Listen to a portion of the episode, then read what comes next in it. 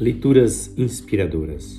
Leitura do livro Eu Sei que Deus Responde às Orações, de Rosalind Gofford. Testemunho pessoal de uma vida. Histórico da capa. No livro Gofford of China, no capítulo intitulado Evangelho Nômade, Rosalind Gofford assim descreve sua experiência de uma viagem evangelística.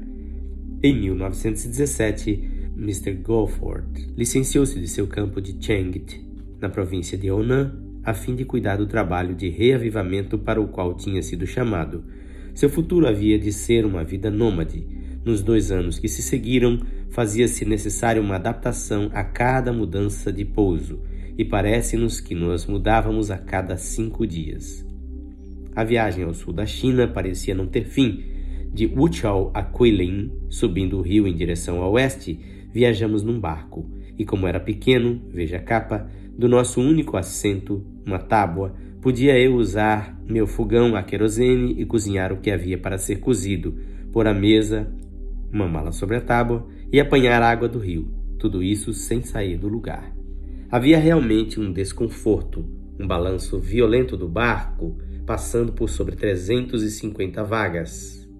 Nós nos esquecêramos de trazer velas ou lamparinas, sendo forçados a ficar no escuro, sentados na tábua dura, ou ir para a cama de tábuas às seis e meia todas as noites. Não é de admirar que Jonathan dissesse: Eu não iria recomendar esta viagem de repouso para ninguém.